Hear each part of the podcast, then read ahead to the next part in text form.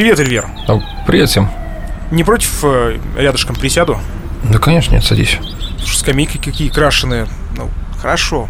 А ты, а ты плитку-то видел, плитку? Как похорошел Нью-Йорк. При Собянине. Так-то, Нашик, вот так и вырываемся в новый выпуск. Ага. Господи, уж простите нас за то, что мы э, придумываем такие штуки. Вот те люди, которые нас сейчас слушают. Но мы много тратим, мы, мы много тратим на некоторые вещества, которые нам могут помочь придумать. Например, аскорбиновая кислота, гематоген. Это не просто так дается на минутку. Эльвир Галимов, меня зовут Тимофей Остров, и э, собрались мы здесь с вами для того, чтобы обсудить жизнь, ну, для меня там, по ту сторону баррикад за рубежом, а для Эльвира обсудить э, жизнь в его доме родном. Ты можешь, кстати, Америку уже сейчас назвать э, домом родным? Но знаешь, вот прям вот так вот с громко родным домом, наверное, нет, э, но вот я чувствую, что я ближе и ближе, ближе к этому моменту, и когда, знаешь, я созваниваюсь там с друзьями, с родными и близкими, я все-таки говорю, мам, ну все, я давай, там, поехал, я домой, мне надо ехать, вот. И я понимаю, что домой это не просто место, там, знаешь, квартирка, которую я называю домом, а появляется это ощущение, но на это, черт возьми, нужно время, потому что первое несколько, ну, знаешь, вот этапы есть же, там я тебе говорил, принятие и так далее, депрессия, и сквозь эти этапы, ну, очень сложно называть это домом. Потом со временем как-то это проходит, такой, а, так вот как это происходит, когда человек адаптируется. Ну да, не тот дом, конечно, home sweet home, куда к маме хочется, знаешь, вот, а близко. Это как я за 10 лет так и не научился тестя с тещей называть мама и папа. Ой, слушай, это же максимально сложно. Как можно перейти на маму и папу? Я всегда думал, это же... И знаешь, как э, мне легко человека называть на «вы», но перейти с «вы» на «ты» почти невозможно. Вот, ну, нереально. Хотя мне многие говорят, да давай на «ты». Я такой, хорошо, как вы? Нормально? Все нормально? И потом опять на «вы», да, все, все на «вы». Да. Когда, по-твоему, наступает этот момент, когда, ну, видишь, у тебя же не было до этого опыта переезда вот такого крупного, мы с тобой тоже это уже обсуждали, как вот, например, у меня, да, я как-то привык э, сначала в лесном большую часть жизни прожить, сейчас вот уже 10 лет я живу, это, конечно, не такой глобальный переезд, но тем не менее, я тоже первое время, кстати говоря, вот я сейчас себя на мысли поймал, что я тоже первое время не называл Екатеринбург домом. Я говорил, ну мы не домой, допустим, из лесного уезжаем, а мы, ну мы в Екатеринбург поехали, так как будто бы я за шмотками на Таганский ряд полетел. Официально по имени, да, вот, то есть не дорогая, не любимая, не родная, а типа Елена Ивановна. Вот, да. Как, как по-твоему, этот момент, когда он наступает, и можешь ли ты сказать, что ты уже к нему приблизился? Есть ли ощущение, что ты там фундаментально, что ли, находишься, осел? Знаешь, я слишком много и сильно и долго мечтал об этой стране, чтобы эти трудности отбили вот это желание фундаментально осесть в этой стране. Потому что, когда становится тяжело, мозг как будто вспоминает, что в прошлой жизни было лучше. В прошлой жизни не было лучше, в прошлой жизни было скорее а, более стабильно, все привычно, все вокруг уже знакомы, у тебя такой устоявшийся круг, и вот от этого... Я думал, ты про путинскую стабильность, я хотел сказать, ты не видел цены на яйца у нас. А, не, не, нет, нет, я не про эту стабильность, нет, я про свою личную стабильность, вот, и про свои собственные яйца. Вот. Стабильно, немного, два. Вот. Этот, слушай, мне кажется, хороший э, слоган для наших президентов нынешнего поколения. Стабильно, немного, два. И, короче говоря, мозг вспоминает Россию, как будто бы что-то так максимально светлое, теплое, замечательное, но так оно и было. Но это не означает, что здесь плохо, здесь просто тяжело и сначала. Вот в этом проблема. И как защитная реакция срабатывает механизм. Ну, может быть, мы вернемся обратно, может быть, мы все это бросим, там же все нормально было. И я общался со всеми людьми, которые переезжают, вот с моими знакомыми, и все как один говорили одно и то же. У всех это было. Все проходили через этот этап, когда да ну на его нафиг, оно это надо, вот это вот. Америка не та уже. Но вот есть две категории людей. В интернете ты можешь увидеть чуваков, которые говорят, что Америка не та, плачут, ноют, да. Это люди, которые просто не перешагнули через этот этап. Вообще не Америка, а любая страна. А есть те, которые прижились, поняли правила игры, и все, и жизнь началась. И, скорее всего, я надеюсь, что я отношусь ко второй категории, потому что я чувствую предвестники того, что действительно жизнь началась. Я кайфую, хожу по улицам, эм, независимо от того, что мое материальное положение не миллиардер, да, то есть, но просто такое нормальное, жизнеспособное, и пока, если оценивать то, что я был в России, то, что здесь, конечно, пока несоизмеримые социальные статусы, но я в начале пути, и вот чую, что есть цвет в конце тоннеля. Ну, как Жванецкий говорил, но тоннель офигеть какой длинный. О социальных статусах не зря ты сейчас упомянул. Как раз я думаю, что давай-ка об этом и поговорим. В том числе социальный рабочий статус, как его заиметь в США, как вообще себя люди чувствуют, которые переезжают на первых порах э, вот это вот, ты же знаешь, да, э, наверняка у тебя в Самаре там тоже были ребята, которые работали на стройке, и все так э, презрительно проходили и говорили, а, таджики, а, узбеки. Вот ощущение, когда ты переехал в США, у тебя не было такого ощущения, что ты тоже прям человек с национальностью? Ну, гастарбайтер, да, такой, знаешь, вот, который вот понаехаловск, вот это вот, да? Нет, в том и фишка, наверное, Америки. Это удивительная штука, что здесь и ты не оцениваешь людей. Ну, зачастую, я за себя говорю, и, а, и тебя не оценивают. То есть, помнишь, я тебе рассказывал про то, что первые мои работы были, это а, доставка еды, и это клининг, то есть самые-самые банальные профессии, которые только можно найти, которые рынок предлагает для того, чтобы прожить. Их всегда будет много, их всегда будет достаточно. И начиная работать в этих профессиях, во-первых, мне уже было довольно без разницы на то, как обо мне подумают, потому что это моя новая жизнь, и я сам решаю, как она будет выглядеть. И было легко от того, я, от того, когда я начал видеть, как люди благодарны тебе за твою выполненную работу. Когда, знаешь, особенно в а, моменты пандемии, когда женщина, я помню, открыла дверь и прям со слезами, плача, благодарила меня за то, что мы делаем такую трудную работу и не боимся заходить в магазины. Я понимаю, для меня ничего страшного нет. Я не попадаю в категорию риска, и, скажем так, вероятность там заболеть ковидом, да, с летальным исходом, она минимальна. Но видя их благодарность за твою работу, ты думаешь, блин, я когда в России был на сцене вел мероприятие, получал меньше, наверное, фидбэка вот этого вот доброго, да, хотя такая профессия вроде, ну, намного более приятная, чем тут, работая на доставке. От этого я чувствовал себя, клянусь себе, счастливее. Зная то, что ты не работал ведущим в США, то есть э, ты прямо от этой профессии там э, максимально сейчас э, открестился. На твой взгляд, насколько более или менее, наоборот, благодарный, ну, условно назовем это зритель, что ли, аудитория, насколько благодарная более или менее в США США. В Америке не развито видение, как мы привыкли. Это вообще только наш феномен. Это то, что присуще только постсоветскому пространству, потому что, опять же, мое изречение, что американцы очень контактные, и они умеют развлекать себя сами. То есть они придут на какую-то свадьбу, на какое-то мероприятие, и они будут общаться, будет играть фоновая музыка, им этого достаточно. Они прекрасно развлекут себя сами. И когда я им объясню... Подожди, а конкурсы с карандашом, бутылочка? Слушай, я предлагал, я говорил компании Google, ребята, как вы живете без конкурсов с карандашом? Вы дураки, нет? А 25 центов в коленках зажать и бежать его в бутылочку опускать. А яичко на ложечке? Да, ваш SEO взял яичко на ложечке и понес такое, да. Сергей Брин, вы все-таки с русскими корнями. Вы что? Вы как это? А вот сейчас уже с яичками на ложечке не побегаешь по России. Стоимость под 100 рублей. А, ну, слушай, дорогие конкурсы нынче в России, я понял. А здесь нет, здесь как бы у нас, знаешь, ведущие вообще люди развлекающие, они выполняли функцию клея между людьми, которые не могли раскрепоститься сами. И наша задача, помимо алкоголя, мы видишь, сколько вообще привлекаем субподрядчиков, чтобы раскрепостить человека. Алкоголь субподрядчик, да, там музыканты, ведущие, все остальное. Ребята здесь сами это делают, и поэтому, когда я им объясняю, я говорю, я вел мероприятие, они такие, а зачем? Они понимают, вот, например, хостинг, ну, типа хост премии какой-то, да, а какое-то ну, мероприятие, как Джимми Фэллон, например, да, там телешоу, понятно. А вот праздника домашнего они вообще не понимают. И поэтому главная потребительская аудитория всей нашей сферы, в которой я работал до, это иммиграция, иммиграция из наших краев. Но так как иммиграция с человеком психологически делает довольно забавные штуки, я не рискую работать в этой профессии здесь, чтобы не испортить о ней мнение. Потому что в России у меня была чудесная аудитория, мне было все замечательно, но здесь я не рискую этого делать. Потому что знаю нашу иммиграцию, как она сложна, как она может... Ну, я человек рас... ну, раскомплексованный, назовем так. То есть есть у меня практически нет э, тем, которые меня могут задеть, а у них могут. То есть любая какая-то шутейка на эту тему может прям сильно задеть человека, и я поэтому не хочу. Ну, слушай, ну у тебя всегда же есть субподрядчик главный. Алкоголь. А, алкоголь? Да, ну, я просто был из тех людей, которые очень, очень плохо работал в дуэте с алкоголем, потому что, типа, я больше на себя брал. Я не отдавал ему возможность пользоваться гостями. Я такой, типа, так, чувак, не тяни на себя одеяло, сейчас моя очередь. Вот смотри, первое, что мы для себя выяснили, то, что творческие профессии а-ля э, ведущий, организатор, наверное, там тоже трансформация, да, другая, то есть там, ну, эта профессия несколько иначе. Знаешь, Тим, я, наверное, все таки вот прям выделю именно ведущего, вот с ним проблемы, а с такими профессиями, как диджей, как э, координатор мероприятий, как декораторы, это все как было, так и есть, так и будет. А непонятно звено только ведущего. Вот это вот уникальность нашей э, сферы развлечений. Опять же, может быть, нет заветного слова? Тамада? Тим, ну будь добр, с уважением. The Тамада, правильно говорить, да, типа, мы все-таки в Америке, да. Нет, так тогда с таким легким прононсом The Тамада.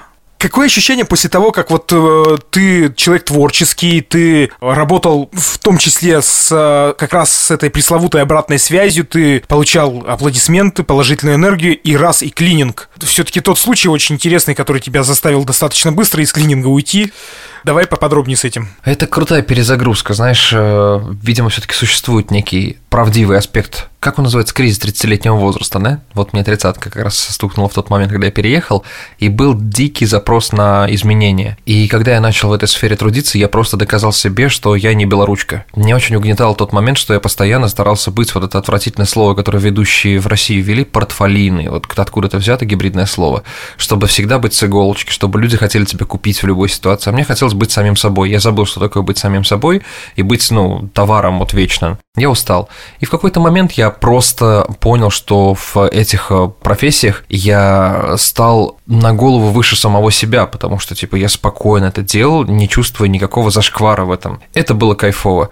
Но и момент, если банальный такой житейский, то просто нужны деньги, чтобы жить здесь, зарабатывать их нужно, а других путей, э, чтобы их получить, пока нет, потому что для первых официальных работ есть заблуждение, которым ты меня как раз спросил, что нужна уже грин-карта. До грин-карты путь не быстрый у многих, очень не быстрый. Он занимает годы. И, естественно, чтобы первые работы у тебя были, ты получаешь документ под названием номер социального страхования. Это наш аналог ИНН, по-моему, вот такой. То есть ты по нему можешь платить налоги уже. И тебе вместе с ним в связке дается второй документ, который называется разрешение на работу, work authorization. И все. И это тебе дает возможность делать все то же самое, что делает обычный гражданин Соединенных Штатов. Кроме прав избираться и быть избранным и быть свободно перемещающимся по миру по, с возможностью заезжать обратно. То есть внутри страны ты полноценный участник вообще всего процесса. Много серой работы, я имею в виду серой в финансовом смысле, много платят в конвертах в США. Достаточно. Достаточно, и это как раз-таки то, на чем, наверное, базируется первый заработок э, приезжих иммигрантов. То есть, если бы не зарплаты кэшем, как говорят, да, то, скорее всего, многим иммигрантам было бы просто не выжить. Понятное дело, что это также является теневой зоной, и это не поощряется правительством, однозначно. Но это как было, так есть, так и будет. То есть, образно говоря, тебя наняли там какую-нибудь женщину, наняли сиделкой, да, и женщина, которая тебя наняла, обеспеченная, она просто будет тебе платить кэшем. Зачем ей нужно проводить все это? Но при этом ты можешь с самого первого дня приезда сюда, даже еще будучи туристом, оформить компанию на свое имя. Ты можешь открыть дебетовую карту, тебе могут завести счет в банке, ты можешь претендовать на кредитную карту даже в туристическом статусе. Короче, э, банковская система и система создания чего-то здесь работает настолько просто, как будто бы, знаешь, вот галочку поставить в приложении. Ну, подожди, но ИП же ты условно, давай назовем это американское ИП, ты же не можешь открыть, будучи э, не... Можешь. Можешь. Можешь, можешь, можешь. Да, не являясь, вот давай разделим. Грин-карта – это временный резидент, как они называют, permanent citizen, а паспорт – это паспорт уже официальный гражданин. И вот не обязательно быть там permanent resident или же citizen, то есть можно быть просто человеком, который ждет своего статуса какого-то, который находится в процессе, например, как это у меня, да, который ждет на получение там, например, грин-карты. Ты в первые минуты, можно сказать, сказать, своего, своей смены статуса, как только подал заявление, уже спокойно можешь открывать фирму на себя. Ты уже спокойно можешь платить налоги сам. Это тебе зачтется только в карму плюсом. Налоги сразу же начнешь э, платить, как только открыл, как у нас в России, или там есть, допустим, какие-то преференции начинающим предпринимателям, год, два, три ты не платишь, освобожден, потом только тебя настигает эта волна ужаса. Тут в целом, э, если ты зарабатываешь меньше определенной суммы, я точно не скажу, я общался с бухгалтером, но боюсь соврать, чтобы меня потом не закидали камнями, то в целом целом у тебя налоговые списания практически равняются налогу самому, и получается, что ты просто в ноль вот, выходишь. И зачастую а, многие действительно компании, образно говоря, если у тебя студия видеопродакшн, ты занимаешь видео, занимаешься видеосъемкой, а, приобретение оборудования для своей студии является предметом того, что можно списать, потому что ты это вкладываешь в свой бизнес. У нас такого я не наблюдал, что ты можешь списать на ГСМ, который на съемочку можно съездить, когда можно вот...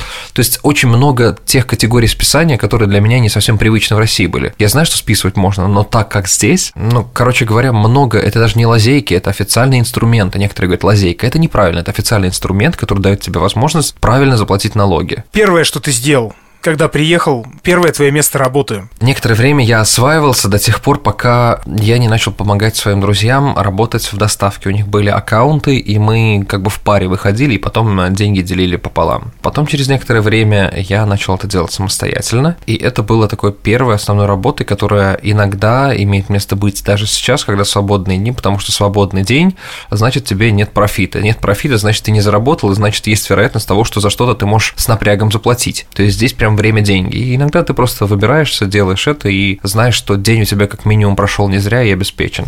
Это первое, чем я занимался. Потом, перебравшись из Майами в Нью-Йорк, мне мой друг предложил поработать у него на клининге, чем я тоже занимался. И то есть это вот первые две профессии, но когда, слушай, вот, наверное, здесь большой плюс моей творческой натуры, потому что я понял, что я этим заниматься долго не могу, не потому что это зашквар, как по по-русским меркам или не зашквар, а просто это не вдохновляет просто нет никакого кайфа, вдохновения, как вот от наших профессий. Давай все-таки уточним э, по поводу, я все плавно тебя подвожу к этому разговору о клининге. Как могут подобные вещи, тот случай, который с тобой произошел, как они могут вдохновлять? И вот э, я правильно понимаю, то, что это стало отсечкой такой, ты ушел после этого из э, этой сферы, правильно? Ну, это было просто такое, да, не самое прикольное событие, но вопрос в другом, что дело не в этом событии, а дело вообще в общей атмосфере. Когда я просыпался каждое утро и ненавидел каждый день, это стрёмно. То есть некоторые люди, у, у них отсутствует вот эта вот категория того, что человек должен работать в удовольствии. Они думают, нет, человек должен просто работать, и все.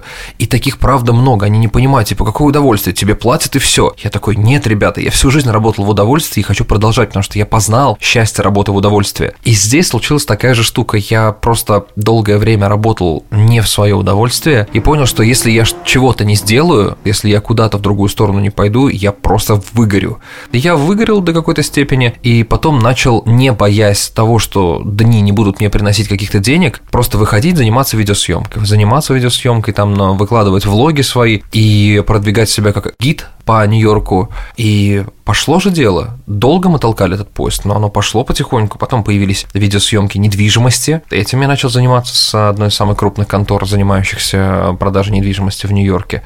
Жизнь есть, если не останавливаться в первых профессиях, которые тебе дает Америка. И самая главная ошибка всех эмигрантов, которые будут хаять потом Америку и говорить, что здесь все ужасно и плохо, это то, что они не смогли найти смелости выйти из самых первых профессий. Они так и остаются водителями-дальнобойщиками, они так и остаются грузчиками, и потом говорят, вот, а в Америке мечта неосуществима. Хочется спросить, а ты пробовал? И вот я сто процентов уверен, что люди не пробовали. Вот я прям рукой тебе показываю. У меня соседка здесь, за стеной, она живет здесь 30 лет. И 30 лет она говорит, что Америка это, это а она Америка вот испортила всю жизнь Америка. Я такой, погоди, а в чем дело, что не так-то? Он говорит, ну вот я тут не реализовалась. Так, блин, это проблема Америки, что ты здесь не реализовалась? Ну вот, вот я такая-такая, а работала вот там вот рыбу чистила. Я хочу спросить, прости, а кто тебе мешал пойти найти работу. А где же ее найдешь? Я такой, а, мне кажется, это не в Америке проблема. Она говорит о том, что у нее муж умер в Америке. Я говорю, лично, блин, дядя Сэм убил его, да, типа, или что? Нет, ну я говорю, ну то есть такие, и поверь, таких людей с такими неправильными причинно-следственными связями огромное количество, потому что природа человека, сука, оправдывать себя, оправдывать себя и говорить, что какой хороший. Ну, конечно, конечно, конечно. Еще при этом искать утешение в других. Очень важно, чтобы тебя пожалели, тогда тебе вообще хорошо. А соседка-то откуда? Из Москвы. Она переехала приехала из Москвы в США и умудрилась нормально себя не реализовать после Москвы? В том и дело, да, что это вообще такие отдельные истории. И знаешь, когда они мне говорят, ну вот Россия, вот Россия вот так, вот смотри, как там хорошо, не то, что сейчас в Америке. Я говорю, ну давайте вы мне не будете рассказывать, как в России человек, который жил 30 последних лет в России, а вы жили там 30 последних лет в Америке. Я говорю, ну так почему же вы не уезжаете? Ну чего уж я там? Это вот такая отмазка. И они говорят, вот посмотри, как в России все хорошо, коррупция истреблена. Все там типа, и я такой, откуда вы это взяли, откуда? Но потом в какой-то момент она мне подошла и сказала, Эльвир, ты не мог бы мне телевизор починить, он что-то не работает? Я такой, да конечно, зайду. Я говорю, какой канал настроить? Ну, тут первый по спутнику показывают и Россию. Я такой, ну, тогда мне все понятно. Ну, тогда мне все понятно, откуда такая информация. И даже вот парадокс в том, что люди, которые орут и ноют то, что здесь плохо, ты им говоришь, ну так возвращайся, никто ж тебя не держит. Они такие, да ну нет, конечно, потому что подсознательно здесь как будто бы у тебя более прикрытая пятая точка в, в плане, ну, вообще твоей жизнедеятельности. Кем бы ты ни был, даже пресловутым иммигрантом без единого документа. Несколько выводов. Первое. В Америке не относятся плохо к иммигрантам. Это страна иммигрантов. Это как будто бы относиться плохо к себе. Все приезжали и кем-то вначале работали. Вот, наверное, это дает лег... Ну, то есть ни одна страна в мире не является настолько иммигрантской страной, как Америка. То есть только коренные индейцы могут плохо относиться ко всем остальным американцам. Да, прикинь, эти шесть человек просто смотрят такие, вы что понаехали-то сюда, 300 миллионов? Вы, вы... В перьях, как будто Филипп Киркоров. Если ты устраиваешься на какую-то работу с серой зарплатой, тебе начинают отчислять деньги на карту. Как быстро у налоговой возникнет вопрос, откуда берутся эти деньги, и как быстро к тебе придут? О, практически не возникнет, потому что суммы, которые, как правило, зарабатывают иммигранты в первое время, они ну, являются фактически невидимыми для налоговой. Налоговая – это очень важный орган в жизни Соединенных Штатов Америки, и регулярно люди говорят, что лучше ты убей человека, чем шути с налоговой. Это тебя аукнется меньшим сроком. И это факт, так оно и есть. Это такая драконовская система в плане необратимости наказания за какую-то провинность. Но это очень справедливая система. То есть здесь э, шкала налогообложения, как она называется, господи, я всегда вылетает. Прогрессивная, господи, слово-то какое. Просто прогрессивная шкала налогообложения, то есть поэтому богатые здесь, зарабатывая больше, платят больше налогов, а бедные, соответственно, платят меньше налогов. Если ты зарабатываешь... Так у нас тогда получается тоже тоже в России, тоже прогрессивная, только наоборот. А, да, да. Нельзя сказать, что она регрессивная. Угу. Как-то вот от обратного. Да, просто у вас а, она регулируется еще понятиями немного, вот, а здесь она регулируется чисто, чисто циферками. При этом некоторые говорят, ну что, снова в 90-е, что ли, хотите? Кто-то не заметил, но мы уже там. Или оттуда даже не вылазили. Ты знаешь, мне так забавно, мне хочется разговаривать с тобой обо всем и обо всем, но я понимаю, что я смотрю на твое окно позади тебя и думаю, когда за тобой придут. Просто мне-то как бы здесь вот, ну, я защищен. То есть я такой, police, police, help me. И они, и они придут и помогут. Касаемо вот именно заработков и всего остального, то есть, да, конечно, желательно быть честным с самого начала, если есть возможность податься в налоговую и сказать, ребята, можно ли я начну платить налоги до появления у меня номера социального страхования и всего остального. Есть такие э, инструменты. Это тебе сыграет только плюсом в карму. Также здесь самое главное, помимо вот этих двух документов, это твой кредитный рейтинг, кредитный счет, credit score. И это штука, которую видишь ты напрямую, ты знаешь свой кредитный счет, ты знаешь, сколько у тебя баллов. Если у тебя кредитный счет выше 800, то ты король жизни, и тебе ну, пинком все кредиты по самым выгодным условиям. Или же практически граничащие со словом рассрочка будут давать все. Если у тебя кредитный рейтинг меньше 500, то ты эм, иногда не сможешь взять чайник э, в кредит. То есть это банальное правило. Берешь, правильно плати, без просрочек, без всего, и у тебя будут шикарные кредитные лимиты. Поэтому кредитная система Соединенных Штатов Америки это настолько умная машина, что когда ты ею правильно пользуешься, она тебя как мать родная любит. Вот, это не страшный кредит, как у нас. Возможно приехать с хорошей кредитной историей из России в США? То есть э, кредитная история вместе с тобой переезжает или нет? Если ты, например, пользуешься какими-нибудь банками, которые представлены тоже в США? Нет, нет, нет, нет, сразу нет. Она вообще никаким образом. Ты это знаешь, как будто бы ты приехал там с дипломом какого-то ну, университета, который абсолютно не котируется, да? Они скажут, посмотрят, скажут, что и что. Нет, эта кредитная история должна начинаться заново даже для самых богатых людей. Тут удивительная штука. У тебя может быть чудесное количество денег на твоем счету, прям огромное количество, миллионы долларов. Но если у тебя нет кредитного счета, тебе могут не выдать квартиру какую-нибудь в аренду, потому что арендодатели здесь, знаешь, как бывает. Америка, вот некоторые говорят, фу, снимать квартиру постоянно, это ужасно, а я говорю, что это прекрасно, потому что если мы говорим про квартиры в России, то, как правило, ты снимаешь их у, ну, как вот, знаешь, говорят, у бабушек в Москве, да, то есть вот ты снимаешь у человека. Здесь ты приходишь, и целые здания сдаются только в аренду. И ты приходишь, у них есть офис аренды. Ты им показываешь свои документы, и они не бросаются тебя брать, они смотрят, можешь ли ты потянуть эту квартиру, чтобы не доставить хлопот ни себе, ни им. Они смотрят как раз на твой кредитный счет, они смотрят на то, сколько ты зарабатываешь, вот, и потом тебе через некоторое время дают ответ, можешь ли ты оформить лиз на эту квартиру, ну, договор лизинга. Короче, здесь те слова, которые нам кажутся понятными, они несут иной смысл. То есть те же самые лизинг, кредит, мы такие, о, это все плохо. Нет, это неплохо. Это потому что по-другому. Мы привыкли к одному видению этих слов, к ужасному. Как помнишь, вот банк «Русский стандарт» был, который пугал всех своими кредитными. У меня во дворе мужики слово «лизинг» до сих пор как бы не совсем понимают и в несколько ином ключе употребляют. Да, они до сих пор думают, что лизинг – это, да, когда женщину свою очень любишь. Сколько времени проходит от твоего прихода в такую контору, которая занимается э, сдачей квартир в аренду, до их решения? Сколько тебе нужно прожить в коробке, прежде чем ты заедешь в, в квартиру? Как правило, ты живешь не столько в коробке, сколько в субарендной недвижимости. То есть люди, которые взяли в аренду, и у них, например, есть одна комната, которую проставят, или же, например, они переехали, то есть ты снимаешь у них э, с договором шапочным, такой же, как у нас. Вот так же, как у нас делают, как, ну, даже у нас иногда протягивают договор, но он же не имеет никакого смысла и юридической силы. И здесь также, это первое время привычное нам, а лизинговые конторы как раз-таки, когда у тебя устаканится кредитный счет, ты заезжаешь, ты платишь, например, там страховой депозит и э, первый платеж, и дальше постоянно, постоянно, каждый месяц, но, как правило, такие здания предлагают намного больше спектр услуг. Там есть и консьерж-служба, и фитнес-центры, и все такое. Причем цена не всегда, она прям намного выше, чем у съемной квартиры у кого-то. Вот что хотел тебя спросить. Ты уже можешь чайник взять в кредит или нет? Да пока еще нет, наверное. На самом деле, моя первая кредитка только, только началась, поэтому я думаю, что вот как раз-таки для того, чтобы брать кредиты, нужен номер социального страхования, про который я тебе говорил. А я в режиме ожидания такого хатика-ждатика вот э, этого, этого документа. Сколько вообще в среднем раскачивается кредитная история? Три года, четыре, пять, год? Как? Если ты интенсивно пользуешься кредитными картами, можно неплохо ее качнуть и за год. То есть это вопрос именно того, вот честно, напрямую, как часто ты свайпаешь кредитной картой. Потому что вот у тебя есть дебетовая, на которую, например, приходят твои заработки, и ты все равно свайпай кредитной картой, потому что у тебя намного больше протекции этой карты. То есть, если что, тебя защищает банк, потому что это их деньги. То есть это не твои деньги. Если ты потеряешь их, то банк будет за них вступаться. Это их интерес. Здесь, правда, вот момент решения вопросов каких-то мошеннических – это настолько кайф Ты просто звонишь в банк и говоришь, меня обманули. Они такие, мы сейчас все решим. Они не говорят, типа, да, да куда ты смотришь, а голову ты свою в школе не забыл вот это вот. Нет, никто не просит доказательств каких-то, как я тебе говорил, с доставкой. Доставки оставляют прямо, вот, например, компания Amazon оставляет прямо у почтовых ящиков, и ты пишешь в Amazon, а я не вижу своей посылки. Они что спрашивают? Не посмотрите направо или налево. Нет, они говорят, вам деньги вернуть или товар заново выслать. То есть первый вопрос. Я такой, прикольно, прикольно. Когда я с этим сталкиваюсь, я понимаю, что то, что любой человек со всего мира, а особенно из России, видит в Америке, это то, что должно работать также у нас. Вот и все. Нам это предельно понятно. Будет?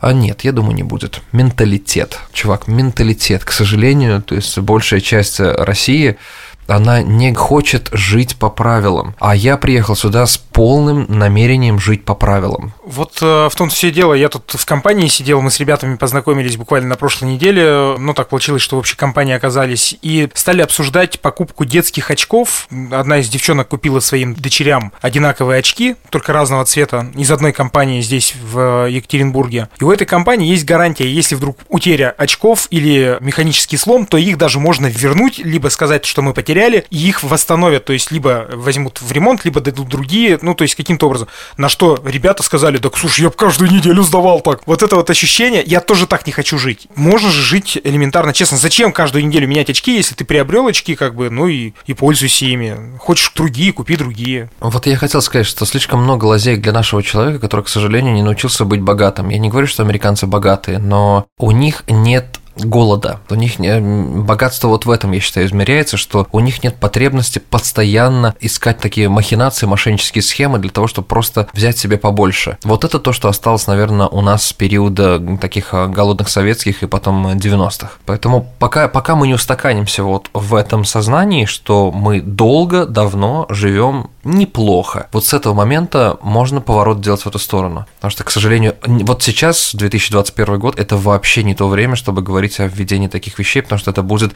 любому бизнесу только в убыток. Америка вообще, получается, страна, живущая в кредит? Да, это желание обладать чем-то здесь и сейчас по очень удобным условиям но ты должен отдавать себе отчет в том, что ты можешь это оплатить, потому что многих убивала вот эта вот кредитная карта в твоих руках, которую ты можешь купить все что угодно, но при этом выпрыгнув из своих штанов. Многие на этом прогорали, поэтому это соблазн. Америка – это страна соблазна. Настолько легко что-то купить, вот то есть большинство техники Apple, которая сейчас лежит на моем столе, все куплено в рассрочку. Это кредитная карта моего друга, который мне говорит, Эльвир, что тебе надо, то заказывай. У меня большой кредитный лимит, пожалуйста, типа 25 тысяч долларов, все, что хочешь. И... Друг из России? Да, да, из России, но он живет здесь. Не, он из Украины. Друг не оформлял кредитов, поручителем никогда не был в России, что ли? Я понять не могу. Он не пуганный, не стрелянный воробей. Нет, вот я хотел сказать, да, у него с мужичком проблемы пока что, но, видимо, мне доверяет, вот. Это, конечно, приятно. Но вопрос в том, что представь, да, например, при средней зарплате в 3,5 тысячи долларов, да, в месяц, ты, ну, даже 4 там где тысячи долларов в месяц, а вот у меня, например, я недавно купил MacBook для работы, у меня есть iPhone на 12 Pro Max, у меня есть э, этот э, iPad, и за все, за все из этой суммы денег я плачу 200 с небольшим долларов в рассрочку каждый месяц, вот за все вот это, из 4 тысяч долларов я плачу 200 с небольшим за все это. Как это можно не взять, если просто хочется и если это удобно и это полезно для работы? Вот это большой соблазн Америки. И я не переплачу, чувак, я не переплачу ни цента в конце этого срока. Ни за страхование, ни за что, ни цента. Вот как она была на ценнике, так и остается. А галочки, галочки в конце договора мелким шрифтом, звездочки по 5 штук, э, все прочее, это есть в Америке или нет? Ни одного договора никогда не подписывал ни мой друг, ни я на рассрочку вообще. То есть э, нет кучи бумаг, тон бумаг, ты просто такой, тебе в интернете дали одобрение на карту, тебе прислали ее домой, все, ты ею пользуешься. У тебя нет э, процесса сидения и ожидания одобрения. Здесь банки умоляют тебя, даже вот у меня есть четыре письма, которые даже при моем начальном кредитном вот этом а, пути уже предлагают свои кредитные карты, то есть, пожалуйста, только оформи, ну, пожалуйста. И они не, не так, как он, у нас же тоже предлагают оформить, но вопрос в том, что они предлагают максимально выгодные условия, ты с ними можешь торговаться, потому что они, у них, у них есть понимание, что они тебе должны, то есть они должны бороться за тебя, а не то, что кредит это, типа, вот как вот, я помню, на автомобиль брал кредиты у нас в России, даже обладая хорошим заработком, я понимал, что я чувствую себя обязанным этим людям, людям за то, что они мне одобрили кредит. Они такие, вам, вам кредит, ваш кредит одобрен. И ты такой, да! А здесь они такие, вы знаете, мы благодарим вас, что вы нас выбрали, ваш кредит однозначно одобрен. И, и я вижу лица этих людей, они такие, а условия какие? Сделайте мне интересно, или я сейчас пойду в другой банк Chase и оформлю там. Мне вот Bank of America, как бы мне не нравится, как вы меня обслуживаете. И я сижу и думаю, как это, черт возьми, правильно – они знают, кто им должен, они знают, кому они платят налоги, если проговорить про государство, и они знают, что они должны делать за эти деньги. То ли дело у нас. Берешь кредит, независимо, тебе в кредитной организации, я сам буквально пару лет назад брал тоже кредит, тебе никогда не скажут э, напрямую, что есть там некий период охлаждения, страховка и так далее. И когда ты начинаешь, если ты как-то хотя бы как-то подкован, если ты в курсе этих дел, ты сам начинаешь спрашивать, и только тогда девочка, которая сидит в белом воротнике, тебе начинает что-то что-то пояснять. И вот в этот момент ты в любом случае сначала оказываешься в страховых условиях, и потом для того, чтобы у нас, как это называется, очень романтично в России, период охлаждения. Помнишь в этом в GTA, да, типа была в GTA San Andreas, типа охладить трахание? Помнишь вот это вот плохой перевод, да?